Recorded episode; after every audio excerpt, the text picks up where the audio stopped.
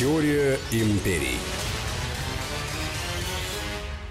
Здравствуйте, друзья! Это «Теория империй». Сергей Судаков и Анна Шафран. Мы продолжаем проводить параллели между Соединенными Штатами Америки и Древним Римом. Ведь известно, что Штаты были построены по образу и подобию Древнего Рима. Если мы знаем, как когда-то разворачивалась история, соответственно, можем предполагать, как она будет разворачиваться и сегодня. Совершенно верно. И мы ну, в разных программах так или иначе затрагивали тему изобретений, и я сегодня хотел поговорить о тех изобретениях, которые Рим дал человечеству, и, конечно же, о тех изобретениях, которые Соединенные Штаты дали на человечеству, и во многом Соединенные Штаты также скопировали то, что было в Риме, и сделали это своим собственным достоянием. Давайте все по порядку. А, достаточно много было сказано о том, что Древнему Риму мы обязаны прежде всего хорошими дорогами, разветвленной а, сетью коммуникаций, транспортной сети, а также есть а, то, что европейцы могли повторить только уже в 19-20 веках. А именно, это простые удобства. Это водопровод, это канализация, это центральное отопление. Так вот, на самом деле, когда э, многие говорят о Риме, все забывают о том, что в Риме Две тысячи лет назад существовало центральное отопление. Казалось бы, все говорят жарко, тепло, замечательно, а нет. Вы знаете, когда наступает промозглая осень, наступает зима, а, становится очень-очень неуютно в огромных домах, где действительно температура может опускаться до 10 градусов тепла. И это не самое худшее. Так вот, а, римляне придумали интересную такую вещь. Раньше подогревались исключительно термы. Мы уже говорили про это, мы говорили о том, как нагревалась вода в банях, в термах, мы говорили о том, как нагревались полы в термах мраморные, чтобы они были комфортные, удобные. Но римляне пошли дальше. Они поняли одну простую вещь, что если поставить где-то печку, разжигать в ней э, либо уголь, либо дрова, либо поленья сжигать, и устроить э, определенное при помощи мехов, либо определенных поддувал Э, поступление воздуха в подпол, то означает, что пол будет тепленький всегда находиться. А чем длиннее и чем более закрыта у тебя система воздуховодов, тем лучше эти воздуховоды нагревают дома. Так вот, во многом пытались перестроить многие виллы, хорошие дома, э, устроить там систему подогрева полов, но оказывалось это невозможно. И поэтому дома, где не было подогрева вот такого или центрального отопления, они стоили в десятки раз дешевле, чем те дома, где было такое отопление. Потому что изначально, когда проектировали какой-то дом, виллу, первое, что закладывали, закладывали то, как туда будет поступать вода, как будет отходить а, оттуда канализационные стоки, как будет туда заводиться вода, и самое главное, как будет поступать отопление. Так вот, Воздушное отопление – это то же самое, что Соединенные Штаты Америки примут на себя. По сегодняшний день в огромных э, количествах одноэтажных домиков Америки не существует привычных нам с вами батарей, а существует исключительно воздушное отопление, когда воздухом э, дома нагревались. Это было еще издавна, когда еще первые основались первые форты. А, дома, которые строились, они, они также обогревались исключительно за счет классических печей и а, рядом разжигаемых печей, которые при помощи ну, простых мехов также а, подавали в воздуховоды теплый воздух. То есть, по большому счету, за 2000 лет вроде бы цивилизация что-то придумала нового, а на самом деле все оказывается, что вьется вокруг одного и того же. Другая очень важная вещь, которую также будут использовать американцы крайне активно, это окажет достаточно хорошее развитие экономики Америки. Это, казалось бы, простая вещь. Это древнеримская водяная мельница. А название очень сложное, казалось бы, называется Альбалафия, древнеримская водяная мельница. Так вот, это вот так как римляне э, были действительно мастерами по акведукам, они сделали настоящие водопроводы, они научились использовать в том числе энергию текущей воды. Делали очень просто. То есть они ставили своего рода а, некий прототип современных ГЭС. По большому счету делали запруду на, на реке, устраивали небольшой такой водопад-перепад, и с помощью того, чтобы падающая вода крутила колесо. И вот это колесо, которое приводило в движение э, штиф, на котором были жернова, эти жернова перемалывали муку. Вы знаете, когда нам в фильмах показывают, когда десятки людей просто у себя мнут это зерно вручную толкушкой, Ну, может быть, кто-то так и делал, но в 90% случаев люди всегда зерно отдавали на перемол. Этот перемол был а, своего рода государственной монополией. Сдал 10 а, мешков а, зерна, пол мешка зерна отдал за то, что тебе перемололи твое зерно. Вот, в общем-то, весь и бизнес. Но, тем не менее, оказалось, что при помощи вот этих приводных ремней, при помощи приводных инструментов и силы воды можно делать очень интересные вещи. Оказалось, что при помощи приводных вот этих э, сил воды можно сделать то, что называется циркулярная пила. И римляне, да, 2000 лет назад они научились при помощи турбин, лопастей и огромного штифа сделать циркулярную пилу, которая спокойно могла распиливать очень крупные деревья, которые шли на строительство э, помостов, на строительство даже понтонов и так далее. А по большому счету, сегодняшняя циркулярная пила, которую мы используем с вами, она ничем не отличается от той циркулярной пилы, которая была в Древнем Риме. Конечно, ее потом усовершенствуют, конечно, доведут до ума, но самое главное, что человечество забудет про эти изобретения, просто забудет. Они будут появляться потом через тысячу лет – тысячу лет вся та история, которая будет существовать время, она просто уйдет никуда.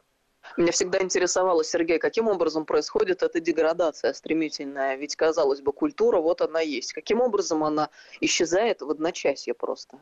А ты знаешь, вот мне было интересно, вот понимаешь, были теплые туалеты, была канализация, была теплая вода в доме, были трубы.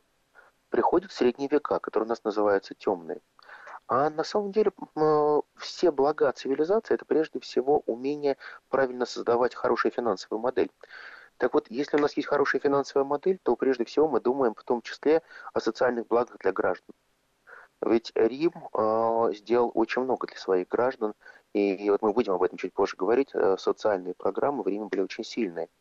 Но когда приходит падение Римской империи, когда Римская империя пала, вряд ли кто хотел заниматься большими социальными программами. И со временем это привело к такому упадку, что деградация средних веков ее даже сложно с чем-то сравнить. Она даже была не похожа на какую-то э, захолустную римскую деревеньку.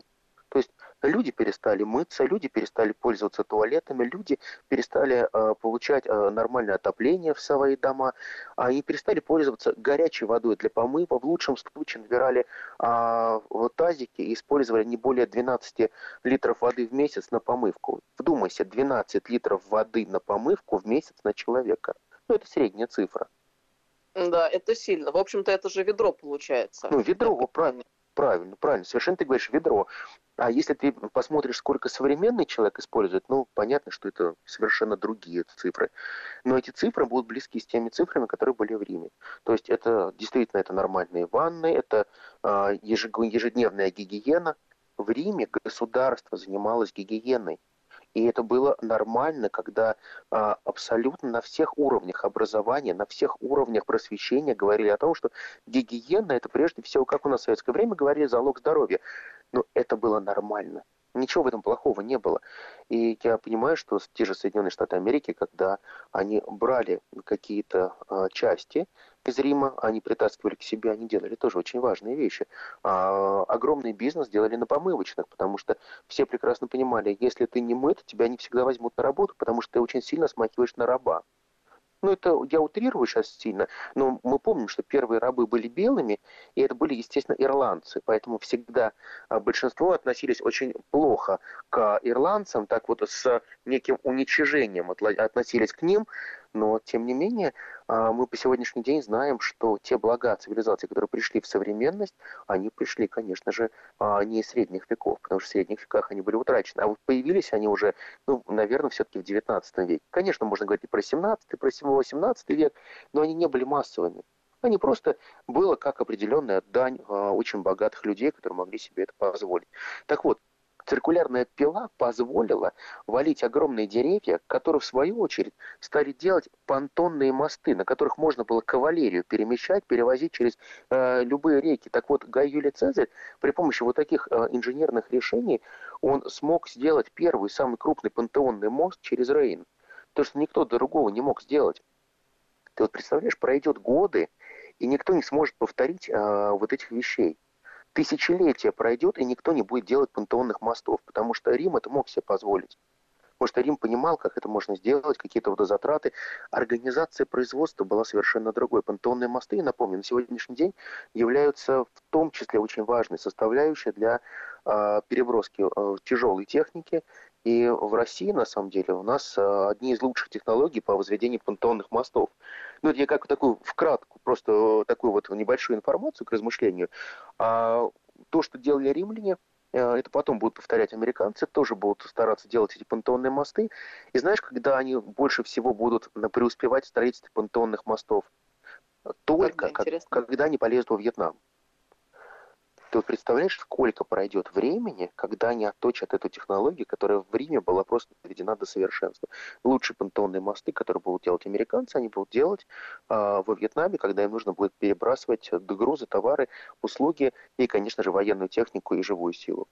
Да, это очень интересные факты, Сергей. Да, просто казалось бы, вроде бы все, все э, на виду, но тем не менее. Смотрите, а многие, кто был в Риме, понятно, Римский Колизей, понятно, а, Ватикан, понятно, замечательные улочки с испанской лестницей, Виа Венетта и так далее. Но если мы переберемся на другую сторону Тибра, а, поднимемся в сторону чуть южнее, то мы придем к очень важному, такой знаковой достопримечательности Рима, который является пантеон. А вы никогда не думали, из чего сделан пантеон? Ну, из камня он сделан, из чего он сделан? Так вот, а, римский пантеон... Из кирпичиков таких специально.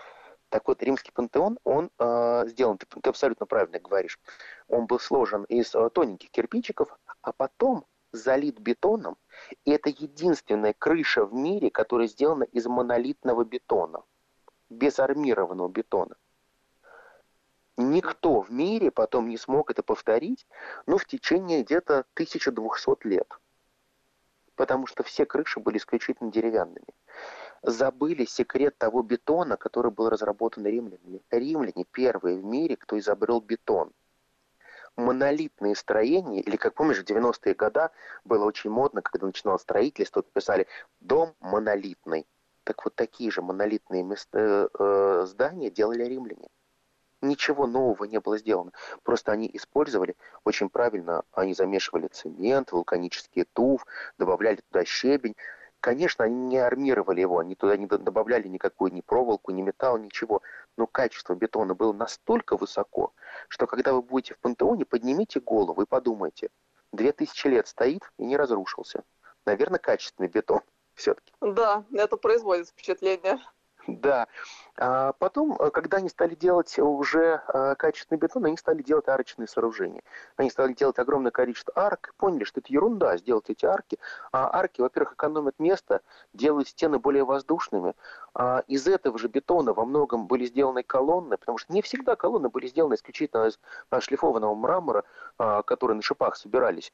Конечно, это появляется уже и делается при августе, но это дорого, это очень дорого. Бетонные колонны гораздо дешевле. Дешевле было сделать колонну, а потом ее облицевать уже чем-то. То есть основу делали бетон, а потом ее все закрывали шлифованным мрамором. И у тебя казалось, что у тебя фантастически красивые колонны, сделаны из мрамора. А на самом деле нет, это только обкладка, ну, своего рода как оболочка определенная. Поэтому я считаю, что а, Рим, он сделал очень много в архитектуре, огромное количество прорывов, которые было сделано. Посмотри, а, как сделан Белый дом. Посмотри вот на эти роскошные колонны.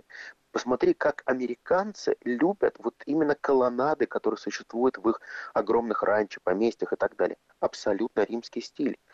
И насколько же круто казалось, когда действительно выложенные из кирпича залитые бетоном э, все возможные арки, они украшались мрамором да, да, это была роскошь, да, это было красиво, да, это было здорово, но тем не менее, это был определенный прорыв, это был очень серьезный прорыв, и американцы, когда довели это до ума, они прекрасно понимали, что это можно было сделать только уже в современности. Никак они не могли понимать, как 2000 лет назад это можно было сделать. Но тем не менее. Сергей, а... давай сделаем сейчас небольшую паузу а, для того, чтобы продолжить вновь. Друзья, это «Теория империи». Сергей Судаков, Анна Шафран. Мы продолжим буквально через пару мгновений. Теория империй.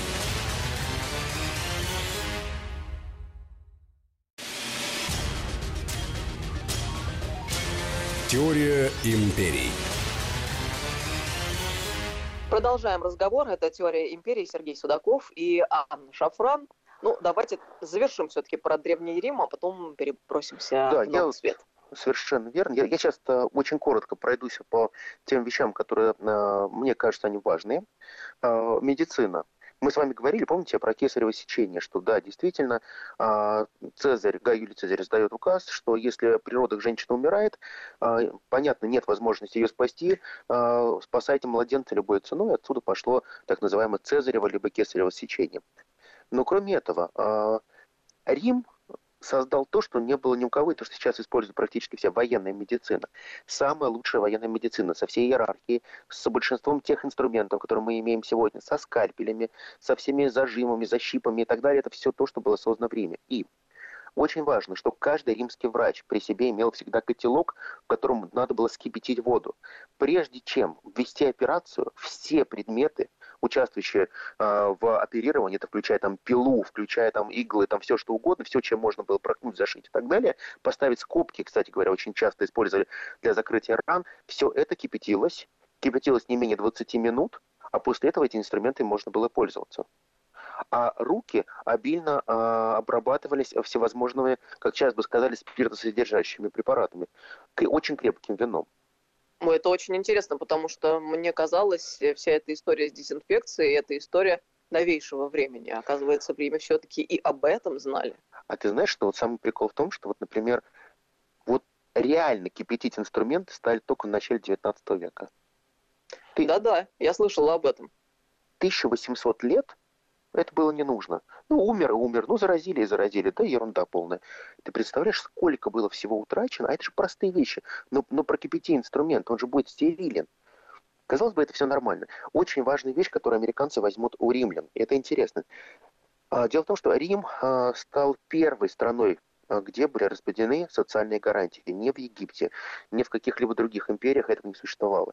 Рим мог позволить тратить деньги на своих граждан и впервые в истории человечества получаются пособия, которые государство выплачивает своим гражданам. Пособие, пособие по утере трудоспособности, пособие по э, безработице. И классическая фраза «хлеба и зрелищ», она звучала немножко по-другому. «Хлеба и денег». Потому что хлеб это был имущественный, это был паек, и кроме этого государство всегда выделяло деньги неимущим. Плебс – всегда получал определенные ассигнования от государства. Огромная э, сумма денег уходили на ассигнования неимущим для того, чтобы избежать прежде всего бунтов и для того, чтобы поддержать уровень социальной стабильности. И, наверное, тоже последнее, уже я вот буду заканчивать, про Рим, то, что Америка возьмет на себя в планирование. А, римляне первыми в истории человечества, кто станут создавать полновесную, интересную городскую планировку в виде определенной сетки параллельных и перпендикулярных улиц, то есть решетки. Посмотрите на сегодняшний Нью-Йорк, посмотрите, как идут улицы и авеню. Вы очень сильно удивитесь и поймете, насколько это похоже на Рим. Потому что логика была очень проста. Никто не должен друг другу мешать. Всегда все кварталы должны быть спланированы. И очень важно, чтобы город продувался ветрами хорошо. То есть закольцованность городов, это придет уже больше, э, это придет уже из Константинополя. Но в Константинополе э, римская архитектура будет утрачена во многом из-за того, что ну, влияние других цивилизаций будет слишком сильно. Хотя изначально и Константиновград строился и застраивался по принципу именно такой же решетки. Но потом эта решетка будет уже заменена некими другими. Ну, наверное, последнее уже, сейчас буквально коротко, это э, вагончики фастфуда, то, о чем мы не говорили, это кибитки на колесах, из которых продавали всевозможные фастфуд, всевозможную а, дешевую еду, привыезжали, там же готовили, там же продавали. Посмотрите, 2000 лет пошло, а американцы также за хот-догами подходят к таким же вагончикам, которые были 2000 лет назад. И... Как это, Сергей, я прошу прощения, что перебиваю, тебе интересно все-таки.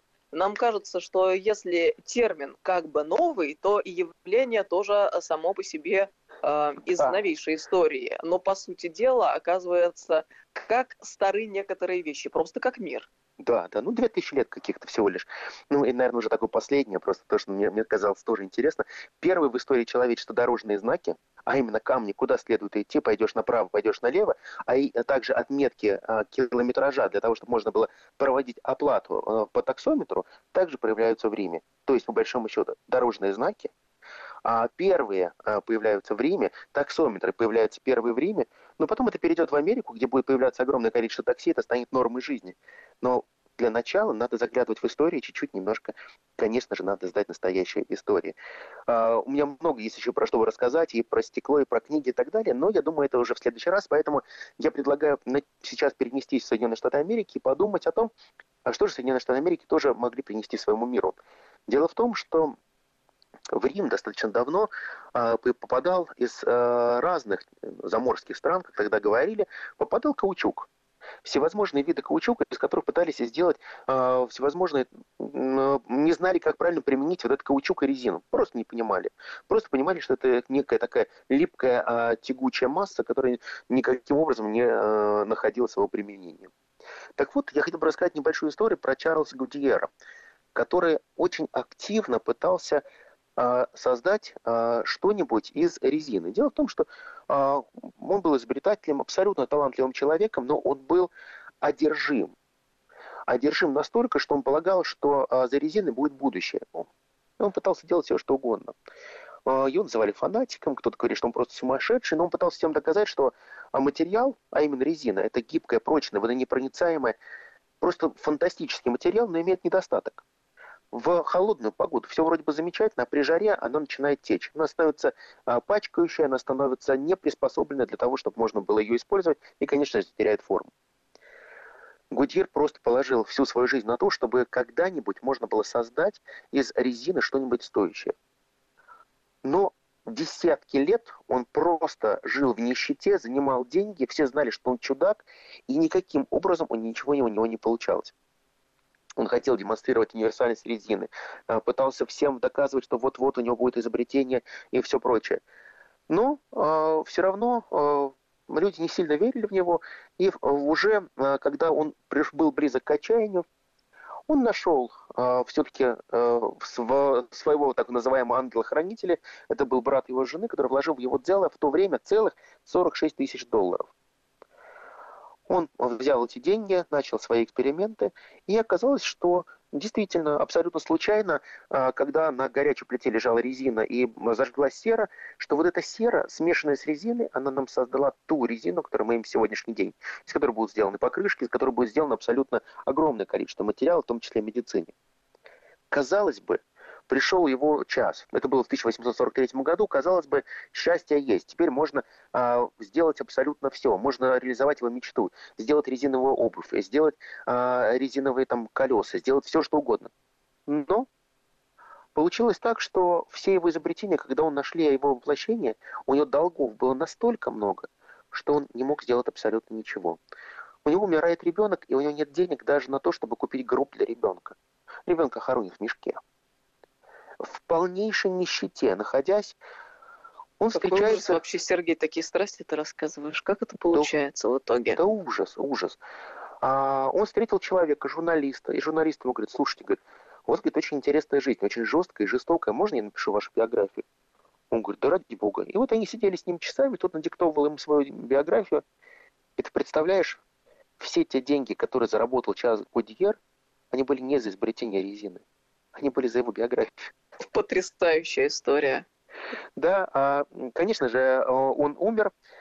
А наследники не получили а, ничего, потому что слишком много было долгов. Но появилась шинная компания, э, которая купила его изобретение. Сиберлинг, Чарльз и Франк, два брата, купили это все. Но они отнеслись с достоинством к этому человеку. Они поняли, что он действительно умер в нищете.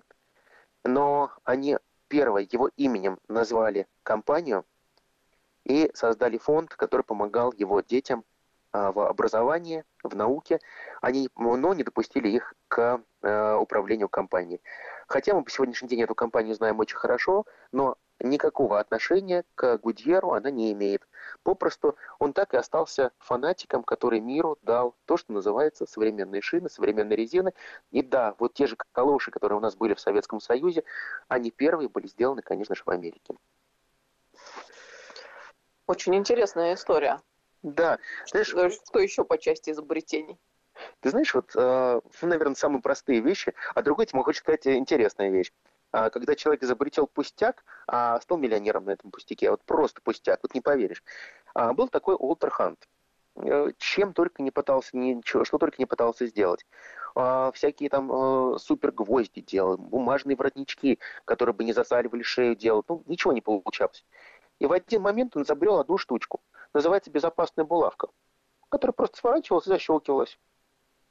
И это стало настолько популярной штукой, когда он еще сделал э, прибор, который сворачивал эту булавку заточенной иголочкой и закрывался ее на замочек, оказалось, что это абсолютно необходимая вещь э, во всех, во всех временах. И сделала это изобретение его миллионером. И из абсолютно нищего, безумного изобретателя он стал уважаемым человеком своего общества. Потому что в свое время а, он получил сначала первые 4 долларов за изобретение, это продал, но в прошествии времени стал уже получать настоящие деньги от этого производства. Другой человек, э, Элли Уитни, а также э, никогда не был изобретателем, был просто предпринимателем, кутилой, но приехал как-то э, к своим друзьям погостить и увидел, как собирают хлопок. Он был в восторге, потому что Джорджия, хлопок, он увидел, насколько интересно срывают эти огромные шарики с хлопком, и тогда он сделал очень простую вещь. Он изобрел Джинни. Джинни – это машинка по сбору хлопка. То есть, в большом счете, это такой огромный валик с иголочками, который нацеплял на себя а, все эти семена хлопка и, распотро... и мог распотрошить их для того, чтобы можно было сделать уже в дальнейшем хлопковую нить. Ты знаешь, а, это была фантастика, потому что сначала никто в это не верил, все плевали на него, все говорили, что он сумасшедший и безумен, а зачем же нужны тогда рабы? Вот в принципе, если у нас огромное количество рабов, зачем нам нужна механизация? Но в какой-то момент в него поверили. Но поверили уже тогда, когда э, действительно понимали, что рабский труд очень быстро закончится. Что он сделал? Он э, просто вот чисто факты, чтобы можно было увеличить. Вот ручная сборка хлопка в Америке приносила 185 500 фунтов э, хлопка, а после того, как все американцы и американские хозяйства купили машинку э, по механическому сбору хлопка, ты не представляешь, цифра со 185 тысяч фунтов выросла за два года до 41 миллиона фунтов хлопка в год. Впечатляет. Да, и, и во многом, вот ты знаешь, вот в американской истории есть очень одна интересная вещь, про которую не говорят, но почему-то не говорят в школах, но говорят в институтах, как правило, что именно изобретение по сборку хлопка, то есть хлопковая машина Уитни, или Джинни, как ее называли, а слово инжин, двигатель, она стала основой, после чего рабство стали называть аморальным. Просто экономически рабство стало неоправданно. Зачем тебе тысячу рабов, которые все равно делают менее эффективную работу, если ты можешь поставить 20 машинок, которые сделают работу за тысячу рабов? Да, и вот его изобретение во многом, она настолько сильно подорвало механизмы рабского труда, что люди начали искать уже механизмы, как дальше можно было избавляться от рабского труда. Это, знаешь, очень интересно звучит именно сегодня и сейчас, в тот момент, когда со всей своей очевидностью встает вопрос о дальнейших путях развития нашего общества технологического, когда а, роботизируется производство, и встает вопрос о человеке и о том, чем он будет занят. И мне кажется, это большая философская проблема, которую должны разрешать именно государство, именно на уровне законов, потому что попустить все на самотек – это э, вообще не вариант. Мы должны понимать, из чего мы исходим. Из необходимости извлечения сверхприбыли для отдельно взятых элит и корпораций, либо исходя из того, что человек прежде всего – ты знаешь, вот абсолютно с тобой согласен. У меня вот буквально недавно такая мысль родилась, что очень мне было бы интересно вот посидеть, может быть, если нам получится вместе, может быть, даже в каком-нибудь эфире, поразмыслить о профессиях будущего, просто пофилософствовать. Что такое профессия будущего? Через 5 лет, через 10, через 20. Что такое профессия будущего, что будет востребовано, что не будет востребовано.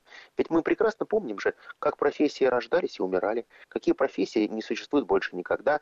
И здесь вот вопрос. Да, научный прогресс, да, научные знания, да, компьютеризация, да, исходит из того, что исчезает человеческий фактор. Человек становится немощным существом.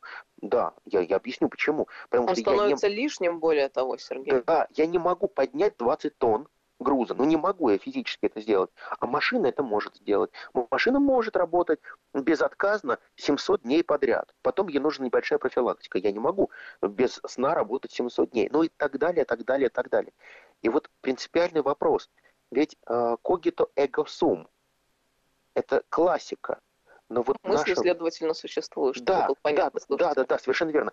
А, вот мы с тобой э, во многом э, мы рождаем какие-то смыслы, мы мыслим, мы существуем.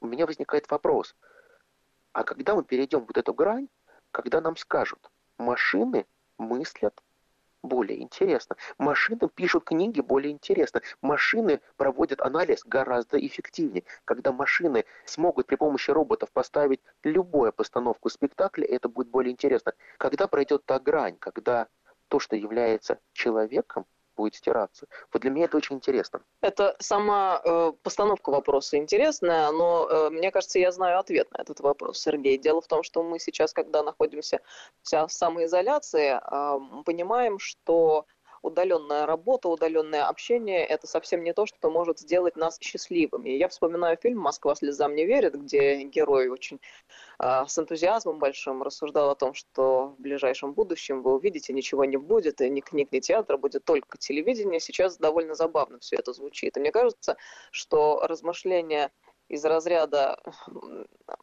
что, мол, искусственный интеллект гораздо творческим может быть, нежели человек, это примерно вот все из той же самой области. Потому что что такое искусство? Искусство – это прежде всего парадокс, где порою и очень часто именно из-за ошибки рождается гениальное произведение. А искусственный интеллект или машина, они практически не ошибаются. Вот в чем вопрос. Не ошибаются, не ошибаются, не способны передать интонацию, не способны передать эмоции. Понимаешь, в чем дело? Ведь по большому счету, я много раз говорил, вот мы общаемся с человеком. Конечно, я знаю, что вот мне не хватает человеческого общения, очень не хватает. Вот это общение по телефону, это не то. Ты понимаешь, ты видишь человека глаза, и ты можешь сказать, ты расстроен, у тебя что-то происходит, ты загружен проблемами, у тебя все хорошо, у тебя есть искорка счастья в глазах. Машина этого не понимает, машина этого не видит. Ты знаешь, частицу души вселить в машину, мне кажется, пока будет очень сложно.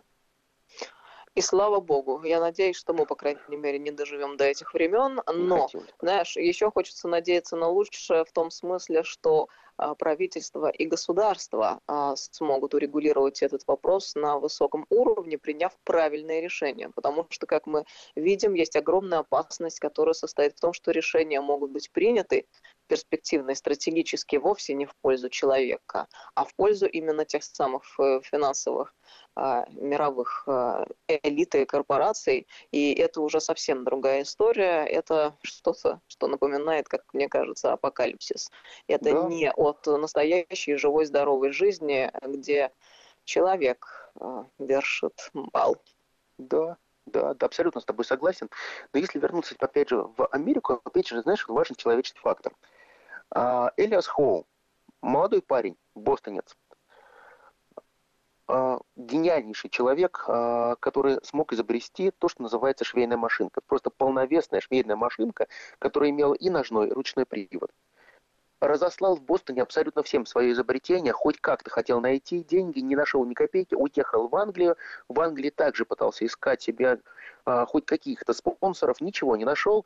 Нанялся моряком, вернулся в Бостон, и, о чудо, он увидел, что в Бостоне на каждом шагу открыты мастерские, где шьют массовую одежду. И шьют их не вручную, а шьют их на машинках что в десятки и сотни раз убыстрило производство готовой одежды. Целые фабрики, цеха за те три года, пока он отсутствовал, мир изменился. И что он узнает? Он узнает, что, оказывается, одним из тех, кому рассылал свои чертежи, оказался Айзек Зингер, который получил его чертежи, нашел деньги, профинансировал все это и выпустил ту машинку, которая во всем мире известна как Зингер. Элиас Хоу был абсолютно расстроен, ну, конечно же, пошел в суды, а, выиграл а, колоссальнейшую сумму денег. По тем временам это было несколько миллионов долларов, он отсудил у Айзека Зингера. Но судьба распорядилась иначе. Так он был молодой и горячий, он потратил абсолютно все свои деньги на снаряжение пехотных отрядов, участвовал в гражданской войне, а все те состояния, которые он приобрел, он просто растратил. И умер в нищете. Но, тем не менее, а, Вхоу остался в истории, э, Зингер также остался в истории. Но самое важное, что бы я хотел сказать, что мы очень четко видим, что все те изобретения, которые пришли в человечество, они делают прежде всего, конечно, серьезный промышленный рывок. Они развивают экономику и очень значимо. Но мне кажется, что все-таки есть те изобретения, которые очень важны для формирования человечества как такового. Это то, что называется, то, о чем мы с тобой говорили, часть человеческой души. Это та, то, что называется культурой, то, что называется настоящей литературой, то, что называется теми же римскими кодексами законов, которые очень важны. И я полагаю, что когда-нибудь американцы все-таки будут чтить закон. А пока прогресс, прогресс идет настолько высокими темпами, что в какие-то моменты мы видим, что человек становится вторичен по отношению к машинам. И мне все-таки хочется, чтобы, конечно же, такого времени не настало, когда человек станет попросту не нужен. И те изобретения, которые сейчас делаются, я все-таки хочу, чтобы они делались во многом не только для развития больших индустриальных центров, а во многом в развитии человека, его нравственности и, конечно же, души. Спасибо большое, Сергей, за увлекательнейший рассказ. Спасибо огромное. Сергей Судаков, Анна Шафран. Это «Теория империй». Друзья, мы продолжим проводить параллели между Древним Римом и Соединенными Штатами Америки. Слушайте нас ровно через неделю в то же время в том же месте. Всего до доброго. До новых встреч. До новых встреч. Всех благ. Теория империй.